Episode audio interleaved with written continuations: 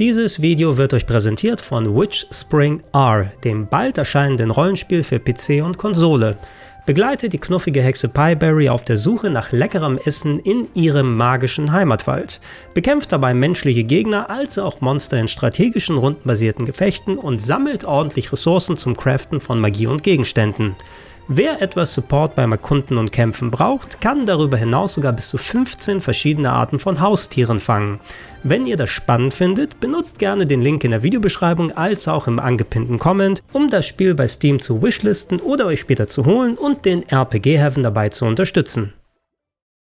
Ja, schönen guten Tag und herzlich willkommen, werte Zuschauer, hier auf rpgheaven.de, Tag Nummer 3 eigentlich, wenn ihr es seht, der Gregor im Hotel Gamescom 2023 Berichterstattung. Äh, wie ihr eventuell am etwas äh, dunkleren Ambiente merkt, ich nehme das äh, diesmal nicht direkt am Morgen auf, wie äh, in den bisherigen Videos, sondern ich habe jetzt gerade am Abend vorher nochmal Zeit. Das heißt, ich habe heute Morgen das Video für Donnerstag aufgenommen und Donnerstagabend nehme ich das Video jetzt für Freitag auf. Äh, vielleicht passt es aber auch ganz gut, äh, dass ich ähm, noch nicht die ultra belegte Stimme habe und dementsprechend, dass es ein bisschen sonorer und tiefer sich anhört, aber es noch einigermaßen geht. Ähm, ja, ich habe recht viel erlebt, wieder gaming-technisch. Das war ein proppevoller Tag für mich und lass uns da nicht zu sehr warten und gleich zu den coolen Sachen rübergehen. Und ich glaube, es ist einiges Cooles. Äh, Bandai Namco bin ich gewesen, äh, unter anderem, und habe dort äh, kreuz und quer mir deren Line-Up angeschaut. Äh, die haben natürlich viel Anime-Kram dabei, die haben nochmal Armored Core vorgestellt. Ich habe jetzt bereits tatsächlich schon ein bisschen länger Armored Core im Vorfeld spielen können, also Armored Core 6 und da seht ihr bald bei Rocket Beans ein Video mit Kollege Simon und mir. Das habe ich jetzt nicht nochmal speziell hier auf dem Event deswegen eingespielt, weil ich schon einigermaßen vertraut damit bin, äh, damit bin. Aber da hört gerne in die Videos, die wir mit Simon gemacht haben, rein und ich werde dazu auch nochmal ein bisschen was ergänzen. Aber was für euch vom Interesse wäre, ist folgendes Game hier und ich schmeiße mal ein bisschen Trailer-Material rein, nämlich Little Nightmares 3. Wir haben kurz darüber gesprochen, während der äh, Opening Night Live Zusammenfassung und äh, ich persönlich mochte das erste Little Nightmares ja ziemlich gerne ein Cinematic Adventure mit Horroranspruch, ähm, quasi ein spielbarer Side-Scrolling-Albtraum gewesen. Und ähm, ich äh, hatte das damals auf der PS4 recht gerne gespielt. Ich hatte noch so ein bisschen was dran zu mäkeln, von wegen die Ladezeiten für Neuversuche, wenn man mal gestorben ist, war schon sehr, sehr lang. Ähm, den zweiten, da habe ich nicht wirklich die Gelegenheit gehabt, mich damit auszutoben. Also der ist bei mir tatsächlich noch auf der Liste drauf. Und just jetzt hier Little Nightmares 3 angekündigt, interessanterweise von einem anderen Studio, von Supermassive Games, die eher Grafik-Adventures machen oder, naja, Multiple-Choice-Adventures, The Quarry, Until Dawn, die Dark Pictures Anthology. Und jetzt machen sie ein komplett nonverbales Spiel, was eigentlich eine Marke von einer anderen Firma ist. Ich glaube, das sind die Tasier Studios. Ich kann es mal gucken, ein Entwickler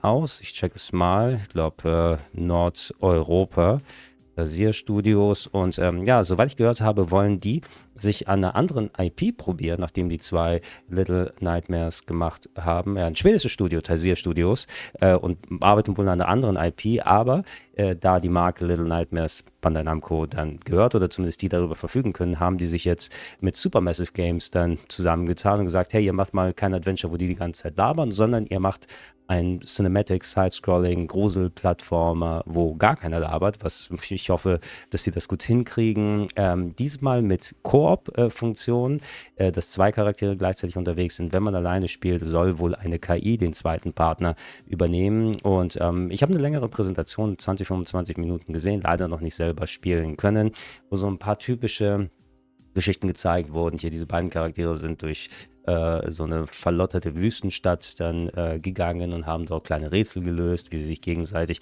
mit ihren Spezialfähigkeiten helfen. Der eine hat einen Schraubenschlüssel zum Draufhauen, der andere Pfeil um Bogen, um zu schießen, um da teilweise auch Gegner zu besiegen. Äh, mit dabei abseits von Großmaus. Da war so ein mutiertes Riesenbaby, was einen über den ganzen Level verfolgt hat. Und es sah schon so aus, als ob Supermassive Games die Arbeit von Tasier Studios äh, dann auch ähm, konsequent weiterführen wenn sie nicht die Originatoren der IP sind und äh, wie sie die Serie gemacht haben im Ursprung.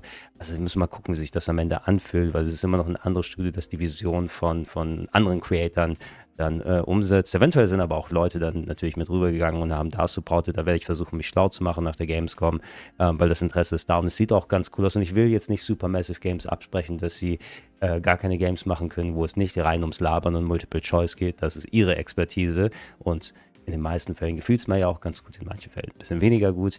Äh, aber mal gucken, mal abwarten und das ist eine schöne kleine Überraschung und ähm, immerhin ganz gut, dass Bandai Namco diese Serie weiterführt, auch wenn das Ursprungsstudio sich an anderen Sachen probiert. Und ich bin dann gespannt, was Tasier Studios selber dann anstellen. Dann habe ich ein bisschen Sandland gespielt, auch einer der Titel, auf die ich mich mit am meisten gefreut habe. Dan Sandland, eine äh, Akira Toriyama, also vom Dragon Ball Mangaka, ähm, inszenierte Geschichte, ein One-Shot, meine ich, ist es damals gewesen. Ich habe den in Manga-Form, ähm, wo es äh, um eine postapokalyptische Welt geht, wo Dämonen und Menschen äh, quasi sich äh, gegenüberstehen, aber äh, man in der Rolle von Belzebub, dem Dämonenprinzen, sich mit einer Gruppe Leute zusammentut, inklusive Menschen, um eine legendäre Quelle zu finden, ähm, um dann wieder Wasser über die trockene Welt dann zu bringen. Irgendwie so war das. Also ich habe die Story nicht mehr richtig ganz konkret im Kopf, aber es hatte damals den typischen ähm, Akira Toriyama Charme und ihr seht gerade hier ähm, ein bisschen von der Cell-Shading-Optik, äh, die, mit der das Spiel umgesetzt wurde. Äh, ähm, no pun intended, ein Sandbox-Spiel, ja, wo man dann äh, unterwegs ist, Action-Adventure-mäßig Gegner in Echtzeit behauen kann. Man hat verschiedene Vehikel, mit denen man unterwegs ist. Da sieht man das äh, typische Action-Adventure-Gameplay mit dem Vehikel, mit dem man kämpfen kann, eine Map, auf der man unterwegs ist, Sachen macht. Das war ein kleineres Areal, was ich jetzt durchgegangen bin. Ich habe sehr starke, naja, zu Beginn sehr starke, wobei ich weiter gespielt habe, als ich ein bisschen anders gefühlt, aber Blue Dragon Vibes, Blue Dragon Stimmung bekommen, was ja das äh, RPG von Mistwalker vor langer, langer Zeit gewesen ist auf der Xbox 360, was ja auch von Akira Toriyama mit umgesetzt war und das tatsächlich auch so ein bisschen so eine Sandthematik für gewisse Parts hatte. Und hier hat man auch recht viele Drachen, die hier bei äh, Sandland unterwegs sind. Ähm, die Version, die wir gespielt haben, relativ früh, war noch so ein bisschen ruckelig und hakelig auf der PS5 gespielt und ey, Bandai Namco hauen natürlich einen zu mit Manga und Anime Games. Die hatten da auch diverse Narutos und andere Geschichten. Jetzt das größte Naruto Ultimate Ninja Storm, Ex Boruto, 130 Ninja Steel Kämpfe. Also die, die Sachen werden auch natürlich alle bedient. Aber äh, ich finde in manchen Fällen, ähm, wenn sie sich mal ein bisschen dann ausprobieren, ähm, muss es nicht den, den, den Hauch der Massenware haben, sondern könnte ein bisschen was Besonderes sein. Und ich mochte ja One Piece Odyssey dieses Jahr als rundbasiertes RPG gerne und die Sandland IP im eigenständigen Look und Toriyama bin ich ja ein Fan von, wie die Figuren von ihm ausschauen. Ähm, und es muss ja nicht immer dann Dragon Ball oder Dragon Quest oder Blue Dragon sein. Die haben ja alle drei, immer drei Dragon im Namen. Immer in der Sandland kein Dragon im Namen. Dafür sind Drachen, die dann überall unterwegs sind.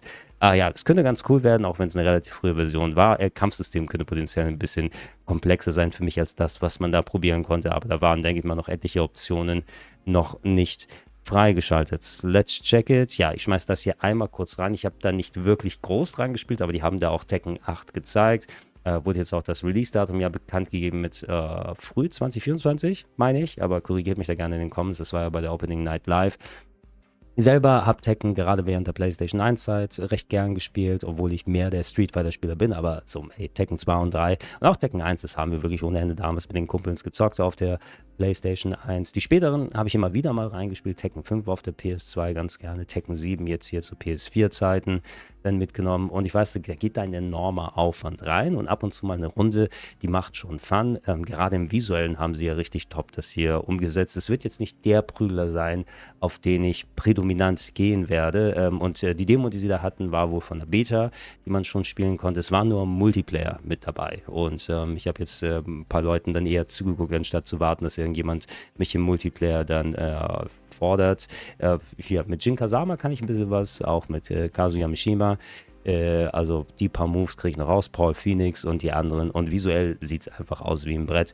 Ey, gerade Fighting Game technisch, die großen Serien feuern anscheinend gerade richtig aus, einem, aus, aus allen Rohren, wenn man bedenkt, wie gut Street Fighter 6 geworden ist. Und äh, Tekken 8 äh, scheint ja auch hier sehr viel Potenzial zu haben. Hier sehen wir mal ein bisschen, wie es Gameplay technisch ausschaut. Ich denke, das wird eh ein ganz großes Ding dann auch nochmal.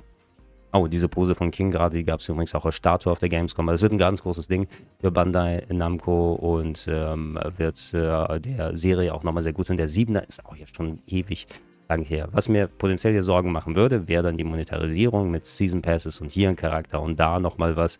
Also, dass man da nicht vielleicht die kompletten Pakete bekommt. Das ist ja immer so die Krux bei Fighting Games, wenn man sie sich heutzutage holt. Aber ich habe schon äh, Böcke äh, drauf. Ähm, lass mal hinterher, wenn wir schon bei äh, Fighting Games sind, das hier reinpacken, nämlich. Ähm, was ich länger gespielt habe, war tatsächlich Mortal Kombat 1, Mortal Kombat 1. Und hier kann ich so ein bisschen das wiederholen, was ich zu äh, dann Tekken 8 gesagt habe. Ich bin ein Oldschool Mortal Kombat Spieler, damals mit den Kumpeln 1 und 2. Ich hatte 1 auf dem Super Nintendo, die geschnittene Version, aber Teil 2 haben wir auf dem SNES auch rauf und runter gespielt. MK3, Ultimate Mortal Kombat auf der PlayStation 1 und so weiter. Ähm, aber die Serie war immer nie spielerisch das, was Street Fighter gewesen ist oder die King of Fighters, die SNK-Prügler für mich. Und äh, das scheint sich ja gewandelt haben mit der Zeit, vor allem seitdem MK9 und die nachfolgenden Games, die ja auch nicht mehr hierzulande indiziert werden, trotz des enormsten Gewaltgrades. Äh, aber es geht ja nicht nur um die Gewalt, sondern auch, ähm, man sieht es ja auch hier, ne? also hier sehen wir einen der vielen Trailer, die gezeigt wurden ähm, was die da inszenatorisch machen. Ähm, sehr viel Storytelling innerhalb des Singleplayer und Story- und Cutscene-Modi und so weiter. Äh, das, da, da, ist schon ordentlich was mit dabei. Bonusgeschichten, die man anstellen kann. Ähm, ich habe jetzt äh, einmal den, ich glaube, der hieß der sogenannte Invasions-Modus. Äh, ich gucke nochmal, ob ich das richtig durch, also richtig hinbekomme oder durcheinander. Dann, äh, genau, Invasion Mode hieß das eine. Ähm, da konnte man auch wie so auf einem Brettspiel verschiedene ähm, Wege entlang gehen und mal war ein Punkt ein Kampf, den man bestreiten muss oder dann war man im Laden und kann sich Bonuskarten kaufen. Es war so ein bisschen so eine kleine gamifizierte Singleplayer-Extra-Kampagne, wo man verschiedene Sachen gemacht hat, ab und zu auch mal ein Minigame, das eben lustigerweise durch so ein äh, Brettspiel-Look zusammengebaut ist. Ich persönlich brauche das nicht. Also ja, könnte lustig sein für die Leute, die sich im Singleplayer, im Story-Modus ausgetobt haben, aber ich werde da weniger, glaube ich, drauf gehen. Und dann habe ich den Story-Modus, den richtigen, ausprobiert. Äh, Fängt an mit äh, Kung Lao als spielbaren Charakter. Ich denke mal, es ist dann von Kapitel zu Kapitel dann anders. Ähm, innerhalb der Demo waren äh, vergleichsweise wenige Charaktere, die man so wählen kann. Ähm, aber äh, bei der, beim Story-Modus war man bei Kung Lao beschränkt. Und die fangen ja jetzt mit Mortal Kombat 1 nochmal so an. Und die haben ja auch die 1 davor getan, dass die Story quasi rebootet wird unter, äh, nochmals rebootet wird unter anderen Voraussetzungen, dass Raiden nicht mehr der Donnergott ist, sondern der Kollege von Kung Lao und die auf, dem, auf den ähm, äh, Feldern dann arbeiten und gemeinsam äh, dann ernten, um ähm, dann hoffentlich ihr, langweiliges Leben irgendwann hinter sich zu lassen, weil sie sind ja ganz normale Kerle und so und auf einmal sind Sub-Zero, äh, guck mal, Striker haben sie auch da, ey, von MK3, dass sie den Charakter nochmal ausgepackt haben. Äh, aber Sub-Zero und äh, Scorpion sind jetzt hier, glaube ich, Brüder, wenn ich das richtig gesehen habe, oder sind zusammen auf jeden Fall auf der gleichen Seite unterwegs, inklusive Smoke, der sie wohl anführt oder der zu, zum Liu Kei-Clan, Liu Kei, ach, ich kriege alles durcheinander. Auf jeden Fall sau viel Storytelling. Shang Tsung wurde dort gezeigt am Anfang. Und ey, inszenatorisch ist es schon richtig geil, würde ich sagen. Ey, was die da ähm, an, an uh, Voice-Acting, Animationen, uh, wie das sich bewegt. Ich würde mir auch einen Animationsfilm angucken in der Qualität. Ne? Und dass du das jetzt also quasi Storytelling-Cutscene bekommst, uh, muss man natürlich auch Bock dann sowieso auf Mortal Kombat haben und den enormen Gewaltgrad, der immer noch hier da ist. Ne? Wirkt immer noch trotzdem komisch, wenn du dann Leute hast, die halbwegs normal in den Cutscenes reden und dann aber Killer-Specials machen und trotzdem aufstehen, als ob nichts wäre und Finisher dann später ablaufen. Aber es gehört natürlich irgendwie dazu, über seinen Schatten zu springen. Äh, und äh, ich habe hier gemerkt, ich kann es immer noch so ein bisschen das Mortal Kombat-mäßige. Ich kann es nicht ausschieben, dass du eine Blocktaste statt Steuerkreuz nach hinten blocken hast. Weil damit komme ich immer noch nicht richtig vernünftig zurecht nach vielen, vielen Jahren. Vielleicht müsste ich mich mal reinarbeiten, weil Fun hat es gemacht. Und wenn man das mit den Moves kennt, ich werde eh keinen Multiplayer spielen. Aber das Story-Ding fand ich schon ziemlich cool. Also es ist auch ähm, stärker inszeniert als Street Fighter 6, weil das hat ja nochmal diese Lo-Fi-Komponente ein bisschen im World Tour-Modus, den ich zu schätzen weiß, weil der fast schon so Final Fight-mäßig ist. Aber Storytelling-technisch ist, glaube ich, das, was wir bei Mortal Kombat sehen und One, ähm, selbst wenn man nicht vorbelastet ist mit dem ganzen anderen Kram, haben die schon ganz cool gemacht. Ja, ich habe auch noch Footage äh, mitbekommen. Ich habe das gecaptured, was ich spielen konnte. Vielleicht kann ich euch das nochmal im Detail dann zeigen. Ähm, was haben wir noch? Lass uns was Kleines reinwerfen oder zwei kleine Sachen. Ähm, ich war bei äh, einen Games und bei United äh, Games, nicht United Arts, das ist ja äh, Filmverleih damals gewesen, aber so kleinere Publisher, die gerade auf Retro- und Pixel-Art-Games gehen. Und äh, wer sich vielleicht erinnert, im letzten Jahr konnte ich schon Slaps and Beans 2 einspielen, äh, also das, äh, der, die Fortsetzung des ähm, ja, Bud Spencer und Terence Hill Prüglers, der hier äh, nochmal erweitert wurde mit ja, Beat'em Up, mit Bud Spencer und Terence Hill, mit vielen Minigames, wie ihr sie hier gerade sehen könnt. Ähm, die Version, die ich letztes Jahr gespielt habe, war sehr, sehr früh, aber hier konnte ich schon den ganzen Level mit einem Kollegen dann das spielen, der dann die Rolle von Terence Hill übernommen hat. Ich war dann Bud Spencer und wir sind dann, dann herumgegangen, haben Beat'em Up-mäßig dann reingehauen, ähm, inklusive nicht nur rumlaufen, Streets of Rage wie bei dem Beat'em Up auf die Leute einschlagen mit verschiedenen Kombos. Äh, greifen übrigens äh, kann man Gegner als auch Gegenstände, aber die Gegner müssen auf dem Boden liegen, um sie zu greifen. Das war ein bisschen ungewohnt für mich. Äh, und so wie die Kombos funktionieren, ist natürlich auch ein bisschen was anderes, als wie es man von Streets of Rage gewöhnt ist. Hier sieht man zum Beispiel, wie weit die Kamera rausgehen kann, weil da ganz viele Gegner da sind. Ähm, das Zweieinhalb des Spiels ist ganz nett, dass man mal ein bisschen mehr von den schön gestalteten Pixel-Art-Leveln sieht. Gameplay-technisch, ähm, ja, da gefallen mir die japanischen ähm, durchexerzierten äh, Beat'em-Ups mit ihren feinen Kombos da doch einen kleinen Tacken besser. Das ist schon jetzt nicht mit einem Streets of Rage 4 vergleichbar, aber der Charme ist drin und das Visuelle haben sie schön umgesetzt. Was ich mir vorstellen konnte, es wird auch eine Switch-Version geben bei diesen weit rausgezoomten Passagen. Ich hoffe, dass man da halbwegs was erkennen kann, wenn man es im Handheld-Modus spielt. Auf dem großen Fernseher hier konnten wir es einigermaßen gucken. Äh, Musik von Oliver Onions, dabei die konnte ich nicht so gut hören, weil es sehr laut war auf dem Showfloor. Äh, komplett synchronisiert übrigens, auch deutsche Synchro mit dabei. Natürlich nicht die Originalsprecher. Wir wissen ja, ist ja auch nicht wirklich in der Form so möglich. Aber die haben wohl dann ähm, doch äh, Sprecher bekommen, die nah oder in, an die Klammfarbe rankommen. Äh, unter anderem soll wohl Bud Spencer von dem deutschen Sprecher von Michael Clark Duncan, der den ehemals gesprochen hat, dann gesprochen werden. Das ist ja auch eine coole Sache, ne? dass sie auch dran gedacht haben, weil gerade in Deutschland, ich habe mit den ähm, italienischen Entwicklern nochmal gesprochen, und die meinen ja auch, ey, Deutschland ist so mit Abstand der stärkste Markt für das Spiel und für Bud Spencer und Terence Hill Nostalgie gewesen, die wie, die, wie die das Spiel aufgenommen haben. Selbst Italien ist dann noch auf Platz 2 und Platz 3, also wenn man der Rangfolge so der Beliebtheit geben will, so die, die Ungarn stehen anscheinend auch noch auf Bud Spencer und Terence Hill. Und äh, klar, es werden sich, glaube ich, wenig Leute holen, weil sie ein exzellentes Beat'em Up haben wollen, aber es schien solide genug zu sein. Als auch, wir haben es im Trailer gesehen, so ein bisschen Puzzle-Passagen mit drin, wo man dann äh, koop-mäßig sich helfen muss, um da entsprechend weiterzukommen. Da bin ich mal interessiert daran, ob man dann den richtig Singleplayer zocken kann oder ob dann ähm, Terrence oder Bud von der KI übernommen werden, damit diese Multiplayer-Rätsel gemacht werden können, weil so einfach durchgehen wäre nicht gegangen von dem Level-Design, wie ich es gesehen habe. Das wäre nochmal spannend zu sehen. Ähm, aber ey, ich will es auf jeden Fall mal ausprobieren. Ey, die, die, ich, ich, bin eben Bud Spencer und Terence Hill Fan. Das wird nie aus äh, einem deutschen Kind der 80er und 90er rausgehen können, wie wir alle rauf und runter geguckt haben, die Dinger. Und äh, freut mich, dass die mit so einem kleinen Projekt äh, wirklich den Erfolg haben, weil es ist immer noch so ein Liebhaberding. Die meinten aber auch die, äh, die japanischen, die äh, italienischen Entwickler, mit denen ich danach gesprochen habe, das ist das Be-All and All. Danach haben sie wahrscheinlich, aller Wahrscheinlichkeit nach, äh, man will es nicht zu 1000 Prozent ausschließen, ähm, aber äh, danach meinen sie, hey, wir haben da alles reingetan, was wir reinpacken wollten an Minigames, Referenzen, Zitaten, Spaß und so weiter. Und äh, checkt das gerne aus, äh, soll, glaube ich, nicht allzu weit hin sein. Ähm, und ich habe jede Menge noch kleinere Games da in der Präsentation gesehen, die haben ja auch äh, publishing-technisch so ähm, was wie die IRAM Shooting Collection und viele der Retro-Sachen. Aus der Ecke kommen ja auch die Wonderboy äh, Collections und Turrican Anthologies und wie sie heißen. Ich hoffe, euch da ein bisschen mehr zeigen zu können, wenn das dabei ist. Aber ich habe eine Preso von dem Spiel bekommen und das hat mich äh, interessiert. Das äh, hatte ich jetzt nicht erwartet, dass das noch gleich mit dabei ist, aber ich es mitbekommen. Das ist Air Twister.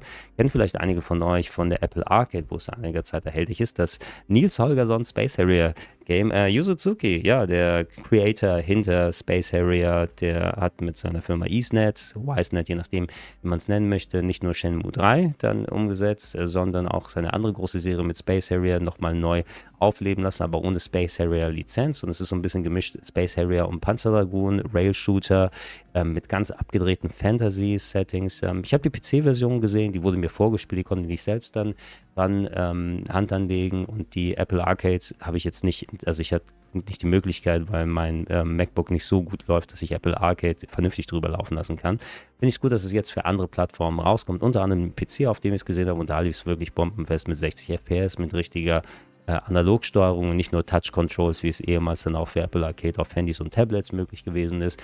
Und es wirkt schon enorm wie so ein Space Harrier. Seht es hier ja auch, wenn man nicht gerade dann auf ähm, dann ähm, den Fluggefährten hier wie mit dem Elefanten und der Gans und anderen Sachen da unterwegs ist, ähm, wenn ich da eine Sache potenziell monieren würde, also ich werde es mal probieren, mal gucken, wie das mit der Spieleprogression ausschaut oder ab wann die Level dann so durch sind je nachdem, was man mitnehmen möchte, aber ähm, sehr doch äh, viel überbordende Farbeffekte, Flashing Lights überall und das ist natürlich klar, wenn man da ein knallbuntes Fantasy-Shooting-Game hat, dass da nicht mit, mit Blitzeffekten und anderen Sachen gespart wird, aber ähm, da lieber mal eine Vorsichtswarnung für die Leute, die da empfindlich sind bei sowas. Selbst ich empfand es dann schon hier und da so ein kleines bisschen als unangenehm. Beim Spiel selber, Yuzuzuki und seine Leute können sowas natürlich, aber kannten, sie konnten nochmal Shenmue und dann ist Shenmue 3 so geworden, wie es geworden ist, als Liebhaberstück, aber doch mit, mit starken Schwächen. Und ich, ich würde es mal ausprobieren. Cool, dass das aber auch ähm, in Bälde äh, rauskommen wird. Und äh, ein letztes Game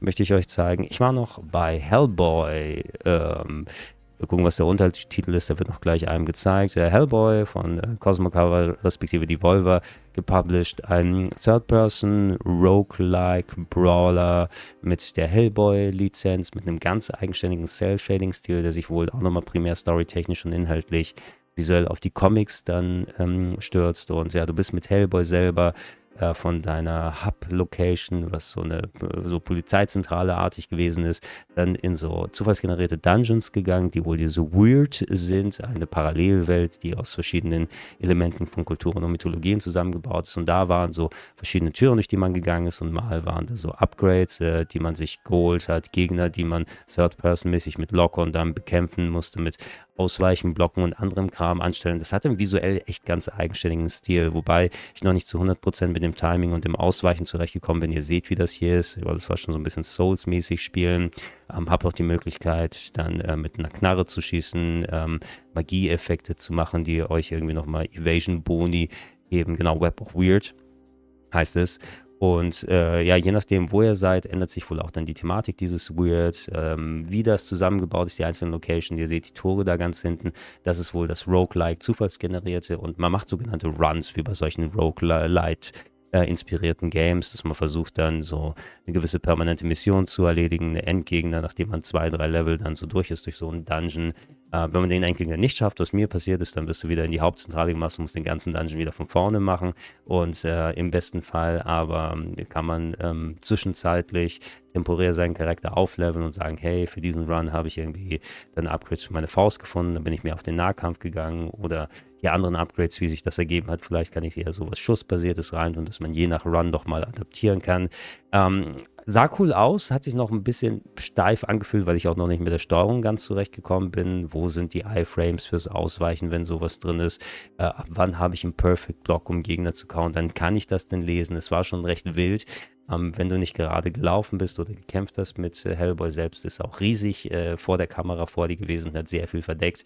Da muss man sich auch nochmal erstmal ein bisschen dran gewöhnen. Äh, Voice Acting, komplett Englisch ist mit dabei und ähm, ne, Hellboy wird nicht von Ron Perlman gesprochen, der natürlich im Kino dann gespielt hat, sondern von Lance Reddick, tatsächlich dem verstorbenen Schauspieler. Das ist wohl, glaube ich, seine letzte Sprechrolle oder so und der Entwickler sprach auch davon, hey, es äh, wurde so leicht wehmütig, wenn er so an die Voice-Acting-Sessions da und es hört sich auch sehr cool an. Und wir alle vermissen natürlich Lance Reddick äh, vom Schauspiel und von den Voice-Acting-Fähigkeiten. Ist ja auch sehr viel in Games dabei gewesen. Ähm, Destiny 2, ne, äh, unter anderem, oder Horizon Zero Dawn, äh, die Horizon-Serie und jetzt eben nochmal in einer finalen Performance in Hellboy drin. Ähm, ich werde es ein bisschen beobachten, es schien schon cool zu sein. Schauen, ob man wirklich Bock auf noch so ein Roguelite hat äh, und äh, so die ganzen schönen Upgrades man hat, dass die wieder flöten gehen und man wieder von vorne anfangen muss und dann wieder so und zu brawlen. Wenn es so funktioniert, dass es dann das eigene Gameplay adaptiert, dann ja von mir aus, aber wenn es das Gefühl dann äh, rüberbringt, ja, jetzt hier alles für die Katze, wo ich aufgewertet habe, weil dann fange ich wieder wie ein Schwächling an. Da muss die klassische Gameplay-Loop konkret funktionieren und ähm, noch so ein bisschen Schliffarbeit nötig, aber der Stil ist cool und die Idee ist jetzt nicht schlecht. Das waren die Sachen für heute, Leute. Und ähm, ein Video werden wir noch haben hier im Hub. Ich muss noch mal gucken, ob ich das vielleicht auch morgen Abend statt Samstag früh aufnehme. Ich habe noch mal einiges an Games-Terminen. Vielleicht vor der Rocket Beans Party, die ist ja am Freitagabend, wenn ich hier in Köln ein Ticket bekommen habe und da seid. Wir können uns da treffen und austauschen. Ich habe es ja schon gesagt, ich bin am 10.30 Uhr am Samstag danach bei Nintendo für eine Stunde ähm, auf deren Stand und werde da nochmal mit anderen Leuten mich ein bisschen über die Nintendo Switch Online Retro-Funktionen und Games da austauschen und wir können uns da auch gerne sehen und ähm, ja, äh, ich werde schauen, je nachdem, wann ich es aufnehmen kann, weil ich bin ja auch dann zeitig nochmal, ich muss zeitig einpacken am Samstag und fertig machen. Ich will auch ein bisschen Zeit mir nehmen, mal durch die Retro-Stände und die Indie Arena Boost zu sehen. Das werde ich erst am Mittwoch, äh, erst am, am Samstag haben da ich ja am Samstagabend schon alles fertig haben muss, um Sonntag nach äh, London dann unterwegs zu sein, um dort bei AW All In im Wembley Stadion dann dabei zu sein. Da bin ich auch sehr gespannt dabei.